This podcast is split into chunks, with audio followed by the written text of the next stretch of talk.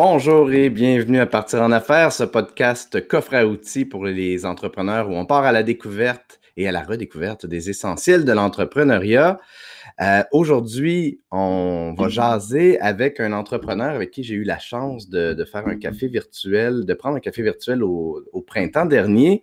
Et ça arrive de temps en temps, quand je prends des cafés virtuels avec des entrepreneurs que je ne connais pas a priori, d'avoir un coup de cœur, d'avoir un coup de foudre. Et ça a été le cas euh, dans, ce cas-ci, vous allez comprendre très rapidement pourquoi. Euh, et ma déclaration d'amour à cet entrepreneur-là, ça a été de l'inviter à partir en affaires et j'ai, je vous présente Jonathan Léveillé. Salut Jonathan, comment tu vas? Salut Mathieu, ça va super bien, toi aussi? Je vais bien, merci. Merci d'avoir accepté euh, mon invitation à jaser de ton parcours parce que tu as un parcours qui est quand même assez singulier. Ça fait que tu as passé quasiment la moitié de ta vie en affaires. Exactement. Même euh, pratiquement un peu plus, ça s'en vient là. Ça, tu, vas, tu, atteindre ce, point-là euh, relativement bientôt. Écoute, j'aimerais ça, ce que je trouve euh, particulièrement intéressant quand on se lance en affaires jeunes, c'est de, comprendre, j'aimerais ça voir un peu tous les défis puis les, obstacles qu'il y a eu sur, ton parcours. Euh, peut-être que tu avais déjà la maturité de, quelqu'un qui, d'un bonhomme de 45 ans qui a, rushé toute sa vie, peut-être pas non plus. Fait que j'aimerais ça, j'aimerais ça en apprendre plus sur ton parcours. Mais juste avant qu'on embarque justement dans, cette histoire-là, j'aimerais ça que tu nous, euh, que tu te présentes euh, brièvement, que tu nous expliques un peu ce que tu fais présentement. Oui, ben, pour ceux qui écoutent, Jonathan Léveillé, euh, l'entreprise Open Mind Technologies, euh, que j'ai eu la chance de fonder quand j'avais 19 ans. Euh, ce qu'on fait aujourd'hui, c'est qu'on aide les entreprises à être plus efficaces, plus rentables par la technologie. On a deux grandes équipes de services, une qui est du Managed Service Provider, donc de l'infogérance technologique. On prend en charge les parcs informatiques de nos clients. Et l'autre branche qu'on a, la grande équipe de services, c'est tout ce qui est développement applicatif sur mesure, donc beaucoup d'automatisation de tableaux de bord, d'interconnexion de systèmes et de modernisation d'applications euh, qui étaient dans des vieux langages pour les ramener dans les nouveaux euh, langages et les nouvelles technologies. Donc, voilà ce qu'on fait aujourd'hui.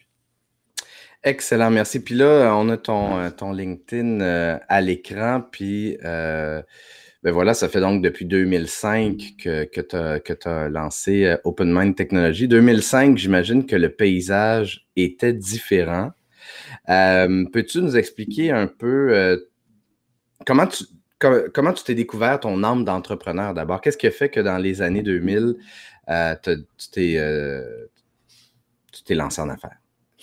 Ben, ça remonte à quand j'étais très, très, très jeune. Je suis tombé dans la potion magique de la technologie euh, quand j'avais 8-9 ans. J'ai eu accès à ma première ordinateur, puis j'étais tellement passionné par ça que je faisais plein de choses, puis je savais pas ce que je faisais, fait que je la brisais tout le temps. Puis j'avais un, un, oncle qui travaillait chez IBM, qui venait la réparer, puis il me trouvait tellement fatigant de toujours il posait plein de questions, qui m'a donné un livre, il m'a dit Écoute, arrête de me poser des questions, lis ce livre-là. Puis un jour, à, la blague, il m'a dit Tu gagneras ta vie avec ça. Puis euh, c'était comment programmer sa première page web euh, en HTML. Donc, on a commencé à lire ce livre-là, moi puis un de mes chums à l'époque. Puis euh, on s'est challengé un peu, on a commencé à faire des sites web. Puis tranquillement, ça a commencé à prendre de l'ampleur tout début de, l'Internet. Donc, euh, si tu faisais quelque chose, c'est pas long que ça faisait un effet de levier. Puis, euh, de fil en aiguille, je dirais la, première vraie business qu'on a parti, c'était avec mon, ami, euh, le, même, ami, dans le fond, Rémi Boucher, qu'on s'amusait dans notre quartier. On, voulait trouver le moyen de générer un peu d'argent. Donc, on avait fait un, journal qu'on distribuait dans l'ensemble du quartier en échange que les gens donnent leurs bouteilles, leurs canettes, puis euh, tout ce qu'on était capable de prendre puis d'échanger contre de l'argent. Donc, ça a été un peu le premier concept de business qu'on a sorti ensemble. Puis de fil en aiguille, après ça, on est tombé sur des gens qui nous ont donné notre chance pour avoir des contrats euh, de manière euh, assez vraiment euh, opportun. C'est, des petites histoires que je pense qu'on était à la bonne place au bon moment, puis on, était prêt à saisir aussi l'opportunité. Puis ça naît à fil en aiguille après ça, à l'âge de 19 ans, euh, par un parcours un peu spécial. J'étais supposé de rentrer à l'université euh, avec le critère expérience. Ils m'ont refusé. Puis à partir de là, j'ai dit, bon, qu'est-ce que je fais? Est-ce que je retourne? Deux ans au cégep? université après où je pars mon entreprise. Puis on avait déjà des clients qu'on avait accumulés là, à travers le temps. Euh, premier contrat vraiment commercial en technologie, j'avais 13 ans. Puis on a accumulé là, par la suite des références, des clients, des choses comme ça. Fait que quand je suis arrivé à 19 ans, puis être confronté à dire je retourne à l'école, deux ans de cégep plus l'université, ça m'amenait à 26 ans environ au final. Euh, si je faisais pas trop de party, parce que ça aurait été probablement à 27-28 si jamais euh, je prenais la voie des fois que les gens de l'université prennent. Euh, fait j'ai dit, bon, écoute, je savais que je voulais me lancer en affaires, je savais que je voulais continuer les contrats que j'avais en technologie. Donc, je me suis lancé un petit peu dans le vide en 2005 à, à, fonder l'entreprise directement. Je trouve ça intéressant parce que euh, j'imagine évidemment que tu n'es pas le seul à avoir ce genre de parcours-là, mais la plupart des, entrepreneurs que moi je connais en tout cas, euh, ils ont commencé comme salariés, puis éventuellement ils ont développé leur, ils ont eu l'idée ou ils ont développé l'idée ou ils ont, nourri une idée d'entrepreneuriat qu'ils ont lancé dans leur vingtaine, trentaine, quarantaine. Euh, toi, tu t'es créé tes jobs dès le départ tu avais besoin d'argent, tu t'es dit au lieu d'aller travailler euh, à la station d'essence ou au dépanneur, ou, euh, tu t'es créé ta, job. Fait que tu avais un, esprit entrepreneurial, donc un peu inné, j'imagine. Est-ce que tu avais des modèles d'entrepreneurs autour de toi quand tu as grandi? Ben, ce, qui, ce qui est drôle là-dedans, deux, deux anecdotes. Euh, quand j'avais 5-6 ans, mon père s'est lancé en affaires un peu par obligation pour un paquet de raisons qui étaient valables. Puis euh, c'était de la génération que euh, tu réussissais si tu travaillais 80, 90, 100 heures par semaine. Donc, veux, veux pas pour réussir à, réussir, il ben, faut que tu mettes bien du temps. Beaucoup de temps égal, on sacrifie quelque chose. Puis ça a été beaucoup la partie familiale qui était euh, par obligation. Pour aujourd'hui, je regarde ça, puis il n'y avait pas le choix, puis je pense qu'il le faisait pour la famille. Mais ça fait que toute ma jeunesse, je me suis toujours dit jamais j'allais me partir en affaires à cause de ça, c'est pas vrai euh, que, que, si j'ai des enfants, que je vais être obligé de mettre du temps là pour mes enfants sans être vraiment là. Et je me suis toujours dit quand j'étais jeune, jamais je me partirais en affaires. C'est intéressant que tu aies reproduit un modèle, peut-être inconsciemment, peut-être probablement inconsciemment au départ, right? Quand tu as ben, commencé à. Oui et non, parce que euh, les contrats d'informatique que j'avais au début, de, les premiers contrats à l'âge de 13 ans, c'était vraiment. Euh, je me comptais tellement chanceux un, pouvoir faire ça. Puis je, pense qu'il n'y avait pas une journée, je ne me pinçais pas. Je dis, voyons que le monde me paye pour faire ça. Il ne me payerait pas, je le ferais quand même. Fait que je tripais vraiment à faire ces, choses-là. Puis en plus, il y avait un aspect monétaire qui venait avec, mais ça n'a jamais, puis même aujourd'hui, ça n'a jamais été l'aspect monétaire qui, qui m'a motivé puis guidé. Puis euh, je dis souvent à la gang euh, d'être le plus riche au cimetière, c'est zéro ce qui me motive dans la vie, c'est d'accomplir des choses plus grandes que soi-même, puis d'amener un maximum de gens là-dedans, puis surtout d'évoluer à travers ça. Puis c'est ça qui est le fun avec une business, tu apprends toujours puis tu évolues. Mais le fil en aiguille, ce qui m'a fait changer mon mindset, c'est euh, à l'âge de 18 ans, je suis tombé sur un excellent livre, s'il y en a qui ont des enfants. Euh, si vous êtes capable de leur faire lire ce livre-là, puis j'espère que ça va avoir le même impact que ça a eu sur moi. Le livre, c'est Père riche, Père pauvre, que ça s'appelle. C'est un peu l'histoire de euh, un, jeune à l'époque, Robert Kiyosaki, qui avait un père qui était plus en mode salarié pour l'État, puis le père de son chum était un entrepreneur. Fait qu'il y avait les versions, les discours des deux pères en cours de route. Puis ça, lui a vraiment montré ce que souvent l'école ne montrera pas de la différence d'être en affaires versus euh, le côté salarié. Puis on le voit à l'écran, moi, ça a eu vraiment, vraiment, vraiment un impact sur ma vie, à un point tel que je me suis dit, bon, euh, je, vais, je, vais, je vais revirer le modèle à l'envers, je vais partir une business de l'âge de 20 jusqu'à 30 ans. Puis, euh, si je fais bien les choses, ben, je vais avoir un système qui va travailler pour moi. Puis, à l'âge de 30 ans, mais je vais avoir la capacité de générer un revenu un peu plus passif, puis de me concentrer sur la famille après. Fait que mon plan initial, c'était ça. Je vais juste t'interrompre deux secondes parce que justement, on, le voit à l'écran, mais pour ceux qui nous écoutent en, audio, euh, le livre Père riche, Père pauvre euh, de Robert Kiyosaki, K-I-Y-O-S-A-K-I. Euh, vas-y, tu peux continuer. Puis, mon plan initial, c'était ça, c'est de partir une business 20 jusqu'à 30 ans, puis à 30 ans, c'était de, après ça, me concentrer sur la famille. Malheureusement, je me suis pris moi-même au jeu à l'âge de 30 ans. J'écoute, il y a trop de choses encore que je veux qu'on pousse, qu'on accomplisse, autant personnel que professionnel, que euh, je dirais même encore aujourd'hui, je, trouverais ça égoïste de dire que, que j'aurais des enfants. Euh, parce que je ne serais pas capable de mettre tout le temps puis le focus là-dessus. Donc, euh, c'est un projet éventuel, mais qui est repoussé un petit peu plus dans le temps devant nous. je veux m'assurer quand je vais le faire que, que, mon attention va être principalement là. Donc, c'est vraiment ce qui a, fait mon, qui a fait mon mindset de dire je me lance en affaires. C'est vraiment ce livre-là. Il y a tellement de bons conseils et de bonnes informations qui devraient nous montrer à l'école, mais qui ne font pas malheureusement pour un paquet de raisons plus valables que les unes que les autres. Excellent, merci. Merci pour la référence. Euh, Jonathan, ça a été quoi les, premiers obstacles, les, premiers, euh, les, premiers, les premières choses qui t'ont rentré dedans comme entrepreneur, les premiers moments où tu t'es découragé puis tu as fait Ouf, c'est tough l'entrepreneuriat? Ben, la, première, je, pense qu'on est toujours naïf quand on se lance en affaires, c'est ce qui fait qu'on réussit à avancer puis éventuellement passer à travers le, bruit puis euh, la résistance. Mais les premiers défis que j'ai eus, c'est quand j'ai commencé à embaucher les premières personnes dans l'organisation. Moi, dans ma tête, tout le monde était beau, tout le monde était fin, tout le monde était bon, tout le monde était discipliné. Je me suis cassé la gueule tellement souvent, puis disais, voyons, comment, que, comment les gens font pour avoir des business de 10, 20, 30, 40 100 ou 1000 employés, quand alors que j'en ai juste un, puis euh, c'est comme une garderie. j'ai eu beaucoup de difficultés, je dirais, au début, au niveau de, de, comment filtrer les bons humains pour joindre une organisation. Ça a été vraiment, vraiment, vraiment un défi. Puis je pense qu'on a toujours un travail d'amélioration à faire là-dessus. On n'est jamais parfait. Euh, je pense que j'ai un meilleur flair aujourd'hui, pour on a un bon processus, on a une bonne gang pour aider là-dedans. Mais ça a été vraiment un défi parce que si tu tombes sur les bonnes personnes au début, ça te propulse si tu tombes sur les mauvaises personnes, ça te, fait, ça te ralentit, puis des fois, ça peut même te faire reculer. Fait que c'est, je pense, le plus gros challenge. Ouais. Je, t'arrête. Euh, les bonnes personnes, tu dis que tu as un processus en place, puis bon, ton, ton flair, ton instinct, ton intuition doit être, euh, doit être peaufiné aussi euh, maintenant. Mais ultimement, quels sont les deux, trois grands paramètres qui font en sorte que tu arrives à identifier les bonnes personnes avec qui non seulement comme employé, mais comme collaborateur, comme partenaire, fournisseur, ce genre de choses? Mais si on se concentre sur le niveau du staff, la première des choses, c'est d'être clair sur qui on est et ce qu'on veut. dans notre cas, à nous, on a mis des valeurs très claires, très précises, un peu abrasives également, euh, mais qui permettent de dire voici ce qu'on est, puis si ça t'interpelle, viens nous voir. Euh, donc, on a, un exemple de, de valeur qu'on a. Euh, en français, c'est pas d'excuse. En anglais, un peu abrasif, c'est get shit done. Donc, pour nous autres, c'est si tu t'engages à quelque chose, il n'y a pas d'excuse. Il faut que tu livres, puis il euh, faut pas que tu procrastines, puis que ça soit délayé dans le temps.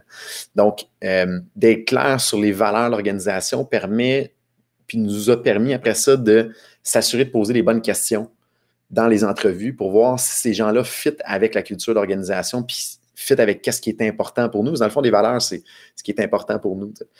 Puis, ma vision au niveau des valeurs, c'est comme des enfants, ben, si tu leur inculques des bonnes valeurs, ça risque de faire des bonnes personnes dans le temps, puis ils vont être capables de prendre des bonnes décisions en lien avec ces valeurs-là. Donc, c'est un peu ce qui permet d'avoir un système de décision, puis c'est un peu ce qui permet de rassembler une famille ensemble. Si tout le monde a les mêmes valeurs en plusieurs individus, ben, la cohésion va être meilleure, puis c'est plus facile à ce moment-là de se rendre à un but commun, puis d'avancer dans la même direction. je dirais dans notre cas, c'est vraiment de mettre des valeurs en place, les, tester dans les entrevues, puis d'être clair là-dessus, puis de, continuellement ramener ces valeurs-là et non que ça soit juste quelque chose qui est sur un mur, là, puis que ça s'arrête là.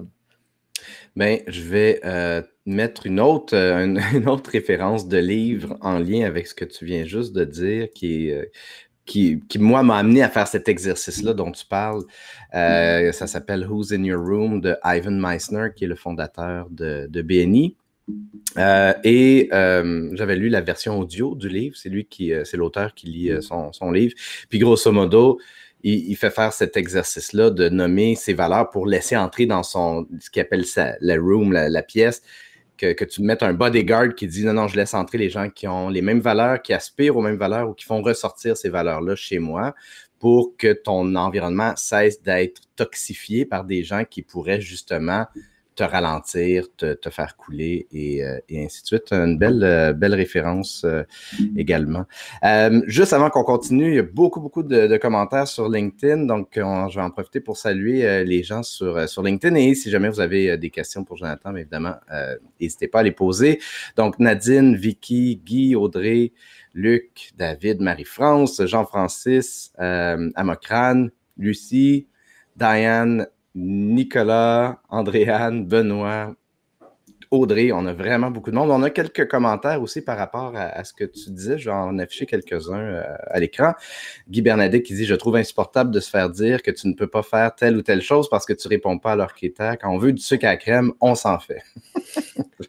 C'est bon. Euh, Nadine, euh, Nadine Haddad qui dit que dans mon cas, je sentais que je ne fitais pas dans le moule. Mes deux parents étaient salariés, ils ont gardé le même emploi toute leur vie, ne comprennent pas aujourd'hui mes choix. Je ne regrette pas.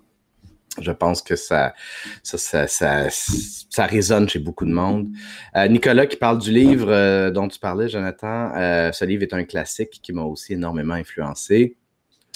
Euh, et puis, et puis, et puis, Andréane qui dit J'aime entendre quelqu'un qui est réaliste dans ses choix, où on met notre temps.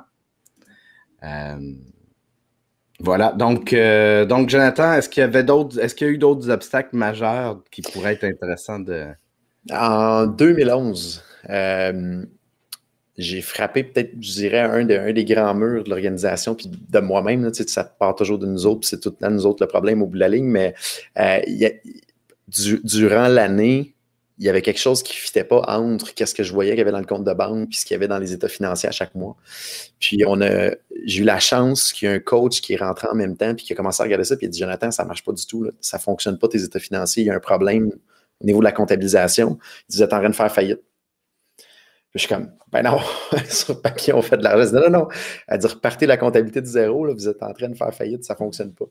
Fait que 2011, euh, euh, ça a été une année vraiment choc. Je me souviens toujours au mois de novembre, j'ai mais on va encore exister dans un mois ou deux? Tu sais, puis ça a été vraiment un choc de dire, OK, ça, ça, se peut que ce ne soit pas éternel, ça se peut que euh, dans deux mois, j'ai plus de business, puis ça ne fonctionne pas.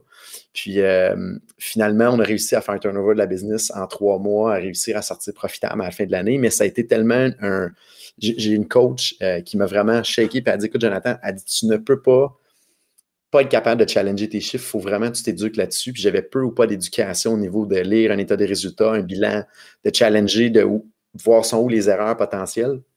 à partir de là, j'ai vraiment commencé à m'instruire là-dessus, d'aller chercher de la formation, d'aller pousser un peu mon thinking stratégique. Puis ça a été, je pense, un des plus gros apprentissages des 16 dernières années j'ai navigué les premières années sans être capable de lire les instruments de bord qu'il y avait dans le véhicule ou dans l'avion. Puis ça fait que tu peux prendre des mauvaises décisions, puis des fois, ben, tu te rends pas compte que tu es à de, de, de, te crasher directement, puis tu le vois même pas dans ton radar. Donc, ça a été vraiment un, tu dirais un, shake de dire tu peux pas être en affaires puis pas être capable de comprendre tes chiffres puis de les maîtriser puis d'être capable surtout de challenger les gens autour qui s'en occupent parce qu'on fait confiance aux gens. Mais j'avais eu la chance euh, il y a quelques années de ça, d'avoir une formation avec Alain Bouchard de Couchetard. Puis la, chose numéro un que j'ai retenue, c'est la confiance n'exclut pas le contrôle. si tu fais confiance à tes gens, c'est correct, mais de temps à autre, tu fais des spot checks pour être sûr qu'on n'est pas en train d'aller dans la mauvaise direction. Puis la même chose avec les chiffres. Si on fait confiance à quelqu'un qui s'occupe de nos chiffres, il faut être capable de temps à autre de faire des petits contrôles pour être sûr que tout est correct, tout est dans la bonne direction. Donc, ça a été un, des grands apprentissages à la des 16 dernières années. Puis, Comment tu l'as euh, surmonté cet obstacle-là? Ben, deux, choses. Premièrement, la, coach qui est venue m'aider dans l'organisation avait vraiment, vraiment un. C'était une, euh, CPA, donc elle avait vraiment énormément de bagages là-dessus. Fait que j'ai commencé à faire des coachings réguliers avec elle. Un, pour voir où était le problème, puis deux, comme qu'est-ce qui me manquait, c'était quoi mon gap au niveau des connaissances. Fait qu'elle a commencé à beaucoup m'éduquer là-dessus je suis tombé sur des formations également dans la MRC Thérèse de Blainville avec une dame exceptionnelle, Louise Urtubise, qui avait des formations juste là-dessus. Donc, euh, j'ai suivi plusieurs formations avec elle d'être capable de lire par les états financiers, puis de prendre des décisions, puis de déceler les potentielles problématiques. Euh, puis après ça, c'est une série de livres, euh, exemple Simple Numbers, version 1, version 2. Après ça, d'aller lire des articles. Puis, fait que c'est de faire un parcours après ça de formation en continu. Puis on est, ce matin encore, je lisais un livre là-dessus pour pousser encore plus ma réflexion stratégique sur les états financiers, puis comprendre certains ratios qui peuvent nous aider à, aller à la prochaine étape. Donc, je pense que c'est se faire un parcours de formation, mais jamais arrêter ce parcours-là, puis d'évoluer à travers le temps. Hmm. Très bien dit, merci. D'ailleurs, euh, Nadine qui, euh, qui dit euh, J'adore la confiance, n'enlève pas le contrôle, si bien dit. OK, fait que deux, gros obstacles majeurs. Puis j'aime bien le deuxième, il y, a, des notions qui, qui m'interpellent beaucoup c'est quelque chose dont on a déjà parlé sur le show, mais souvent, on, va dire aux entrepreneurs, euh, la là où tu as des faiblesses, parce que quand tu as, as, des faiblesses, tu as, deux choses que tu peux faire. Ou bien tu travailles pour euh, les transformer en force, mettons, apprendre sur ces sujets-là, ou bien tu délègues, euh, puis tu travailles sur tes forces pour, que, pour être encore meilleur dans ça, dans quoi tu es déjà compétent, puis être reconnu dans ça. Puis je, crois fondamentalement que cette deuxième option est la meilleure. Mais il y a un aspect que tu as amené que je trouve vraiment pertinent, même si, mettons, ta faiblesse, par exemple, c'est les chiffres, par exemple, il vaut délègue, mais il vaut mieux que tu t'en saches juste assez pour savoir qu'est-ce qui se passe. Tu n'as pas besoin de devenir un expert, tu n'as pas besoin de, de, devenir assez bon pour faire, mettons, toi-même ta comptabilité puis tes impôts, mais au moins de comprendre que quand il se passe quelque chose, que tu aies des notions qui font que tu vas identifier, ouais, on, ça va bien ou oups, ça va pas bien, puis je le sais, je le sais quelle, quelle sonnette d'alarme euh, sonner, puis je le sais vers qui me tourner pour patcher ou, corriger. Ou, euh. puis, je rajouterais même d'être capable de poser les questions parce que des fois, c'est pas nécessaire de tout comprendre d'être capable de l'exécuter soi-même, mais c'est des cas de déceler c'est quoi les questions qu'on devrait poser pour être certain que le travail a été fait d'une manière optimale ou acceptable. Excellent, merci. Euh, Lucie qui dit Je découvre des parcours inspirants dernièrement. Ça fait peur et en même temps, ça pousse à aller plus loin et à faire pourquoi je suis ici, réaliser ma mission de vie. Puis, moi, c'est la raison d'être de ce show-là. Moi, je trouve qu'on apprend beaucoup des parcours d'autrui. Puis comme entrepreneur, des fois, on, a beaucoup l'impression d'être tout seul à rouler euh, dans notre petite cage de hamster, puis euh, de pouvoir entendre des gens euh, nous parler de, ce qu'ils ont vécu avec franchise et, honnêteté, ça aide à, éviter peut-être de tomber aussi dans les mêmes dans les, mêmes trous. Ou en tout cas, quand tu tombes dans le même trou, dire Hey, c'est vrai, Jonathan, il il est déjà tombé dans ce trou-là, puis euh, il je l'ai entendu sur ce show-là dire comment il s'en est sorti. Bon. Euh, Jonathan, est-ce qu'il y a des ressources? Est-ce que tu as parlé d'un livre tantôt? Est-ce qu'il y a des choses que tu as croisées sur ton parcours d'entrepreneur qui sont des musts? Des formations, des TED Talks. Est-ce qu'il y a quelque chose ou un livre, encore une fois, est-ce qu'il y a des choses qui te viennent à l'esprit que comme ça, tout entrepreneur devrait consommer cette ressource-là? Je dirais la première des choses, c'est sûr que Paris Super va été euh, vraiment un game changer, mais le deuxième livre qui m'a vraiment beaucoup aidé, c'est en 2012, c'est le livre Scaling Up. Donc, c'est une méthodologie de gestion pour être capable d'amener l'organisation à un autre niveau. Euh, ça a vraiment, vraiment, vraiment été, de mon côté à moi, euh, quelque chose qui a vraiment qui m'a permis de, comprendre quelle devrait être la structure qu'on devrait mettre en place pour être capable de partir de, je dirais, 8, 9, 10 joueurs qu'on était à l'époque, puis de monter aujourd'hui à 50, 60, 70 joueurs dans l'organisation. Donc, c'est vraiment un coffre à outils euh, qui permet d'apporter les bonnes pratiques puis de créer un momentum aussi dans l'organisation, puis surtout de donner une vision, une direction. Fait que ça, je dirais ce livre-là, puis de l'implantation de cette méthode-là. Est-ce que j'ai la, bonne ressource? Oui, exactement. Exactement. Il y, a, toute la formation qui vient avec, mais il y a un livre qui est Scaling Up, euh, qui, on le voit là, justement à l'écran pour ceux qui sont en mode vidéo ça a vraiment été un game changer pour nous. On avait du coaching qui venait également avec ça pour être capable d'implanter ces méthodes-là, mais ça m'a tellement apporté une, euh, des morceaux de robots que j'avais, euh, que je cherchais puis que je trouvais pas, puis que j'avais des, des blind spots, je dirais, beaucoup par le fait que j'ai eu pratiquement aucun emploi en dehors de travailler dans ma propre business. Mon questionnement était tout le temps, c'est est-ce qu'on fait ça correctement? Est-ce qu'on a les bonnes méthodes?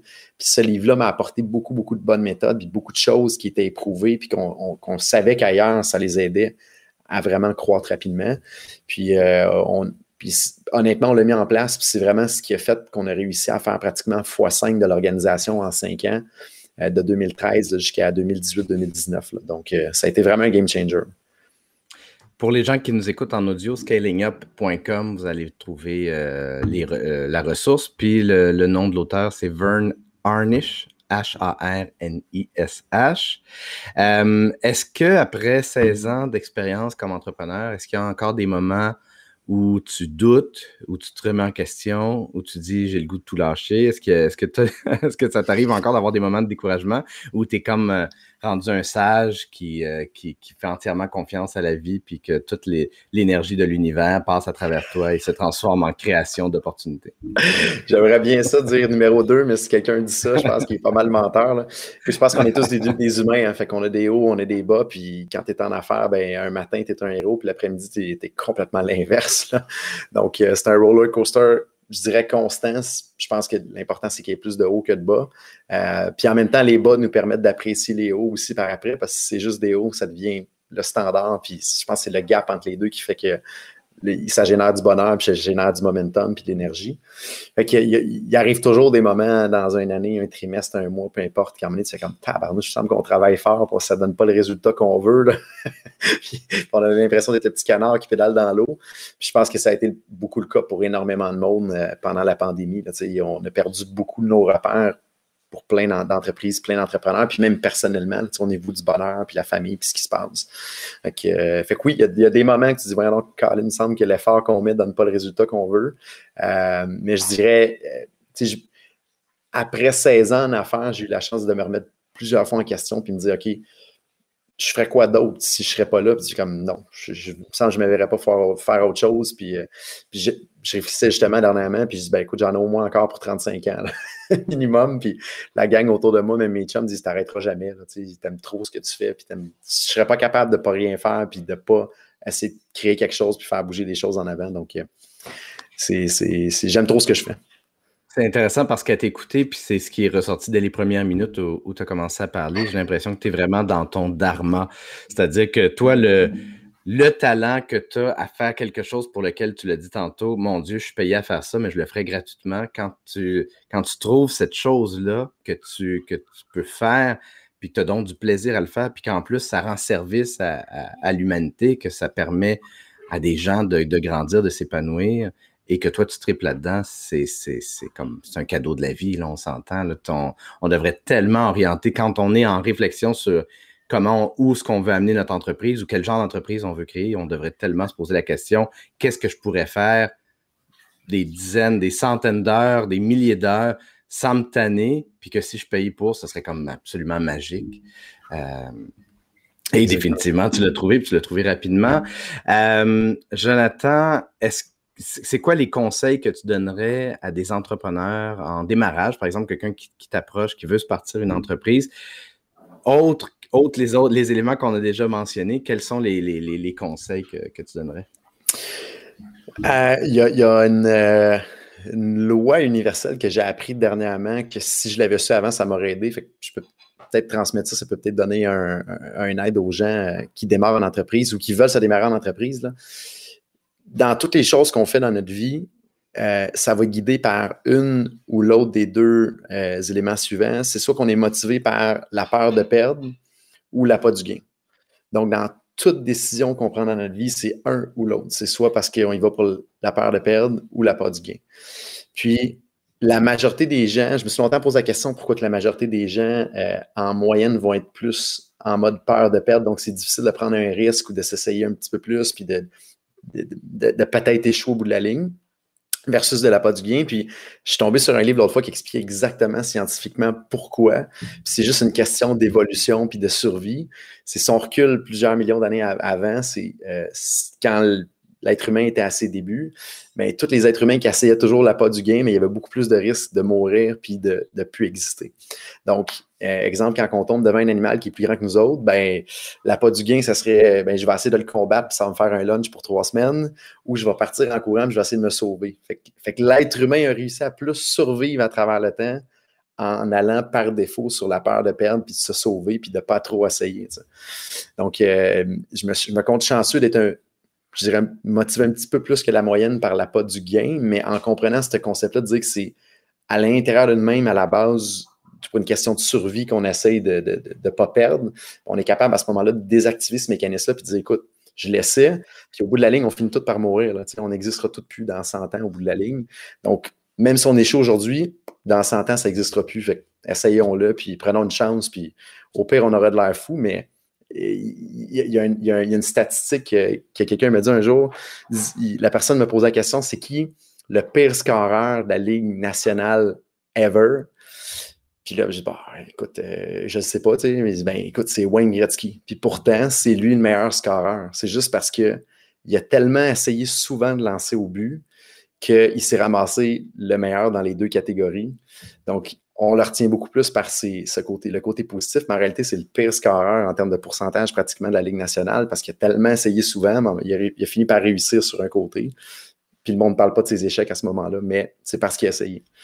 C'est intéressant, puis euh, je vais, euh, faire un peu de, de, millage dans ce que tu dis parce que euh, tout ce qui est nos, programmations d'être préhistoriques sont encore extrêmement présentes dans notre ADN. Puis j'aime beaucoup l'exemple que tu viens de donner, la pas du gain ou ben, justement la, peur de, la survie. Moi, l'exemple que j'avais là-dessus, euh, c'est justement par rapport à la peur. C'est-à-dire que tout notre corps ressent encore la peur comme s'il y avait risque de vie ou de mort. Donc, la peur de prendre la parole devant un groupe, c'est la peur d'être exclu du groupe, c'est la peur de, d'être. Euh, si, si on est euh, nomade puis qu'on est exclu du groupe, c'est la mort. Euh, donc, toutes les peurs qu'on ressent à, se faire dire non, les peurs qu'on on les ressent physiologiquement encore comme s'il y avait justement un risque de vie ou de mort. Alors que quand tu prends conscience de ça, oui, ton corps te, te dit quelque chose, ah, c'est inconfortable, mais ultimement, c'est des programmations de centaines de milliers d'années. N'en tiens pas compte au niveau de prendre des décisions. Euh, Vas-y.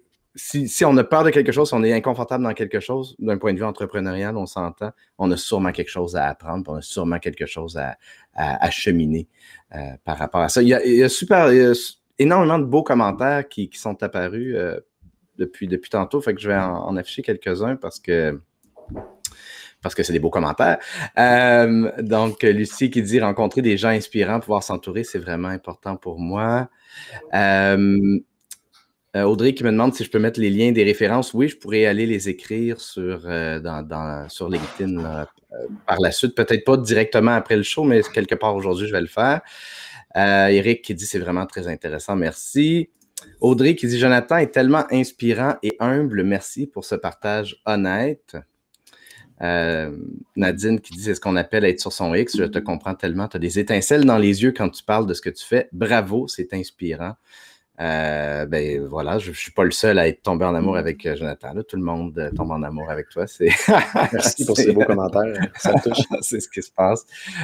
puis Guy qui dit Un sage m'a dit un jour le taux de mortalité pour avoir osé est proche de zéro. J'aime le proche parce que c'est bon.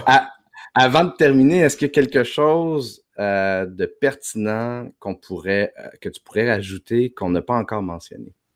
Ah, je dirais peut-être la dernière chose rapidement, on parlait du stress. Euh, le concept euh, du ciné de Sonia Lupien, s'il y en a qui veulent aller euh, lire ou écouter là-dessus, là, c'est une chercheuse qui a dédié pratiquement toute sa vie au stress, puis elle est québécoise en plus, très, très, très bonne oratrice.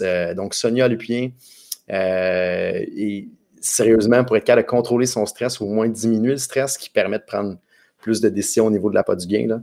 Je vous recommande euh, à 110% c'est une sommité et en plus, c'est québécois.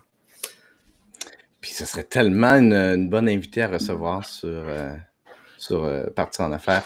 on a son site web à l'écran pour les gens qui nous écoutent en audio, sonialupien.com.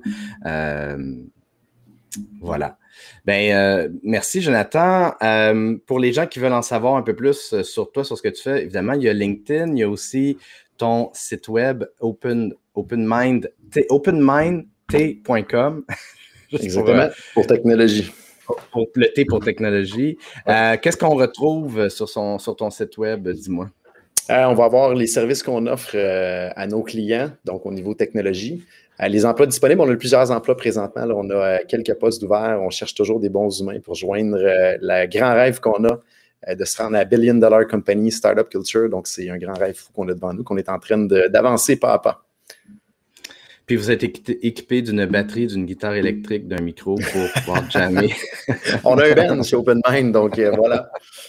Tu es sur quel instrument, toi? Euh, la batterie. Donc, la batterie. Oui, c'est un de mes rêves d'enfant. À chaque année, je me donne un défi pour sortir de ma zone de, de confort. Puis euh, j'ai commencé à jouer de la batterie une couple d'années. Après ça, c'était former un band, fait qu'on l'a fait avec le bureau. Après ça, c'était donner un show, fait qu'on a fait un show pendant le party de Noël. Donc, on, avance là-dessus. C'est quoi la tune qui te fait vraiment triper à, jouer à la batterie? Écoute, il commence à en avoir pas mal, mais la première, c'était définitivement Red Hot Chili Peppers, Californication. Ça a été. Euh, le drummer est tellement euh, avec les ghost notes en arrière qu'on appelle. J'ai tout le temps essayé de comprendre comment cette tune-là fonctionnait. Puis là, je la joue aujourd'hui, pas encore là, j'ai de la misère à. Ça devient mécanique. C'est vraiment que ça donne ça comme son, c'est trippant. voilà, les Red Hot. Excellent, merci. Euh, merci, Jonathan. Euh, pour les gens qui voudraient en savoir plus sur ce que je fais, c'est-à-dire, je ne l'ai même pas dit en début de show, mais bref, je fais de la vidéo accueillante, donc de la vidéo qui sert essentiellement à accueillir les visiteurs sur un site web, à leur donner le goût de faire affaire avec vous. Vous pouvez aller voir, vous pouvez aller voir ce que je fais sur mathieuchevalier.com. J'ai d'ailleurs euh, fourni mon portfolio de trois clients maintenant. Donc, si vous voulez aller voir euh, ce que, ce que j'ai fait pour, euh, pour mes clients, ben, vous pouvez aller le voir sur mathieuchevalier.com. Jonathan, merci énormément de ta générosité et de ton temps. Ça a été un très bel épisode. Un grand euh, plaisir. Au, plaisir de rejaser à nouveau avec toi. Plaisir partagé, puis je souhaite une bonne journée à tous. Merci, merci Jonathan, merci à tout le monde de votre écoute. À la revoyure!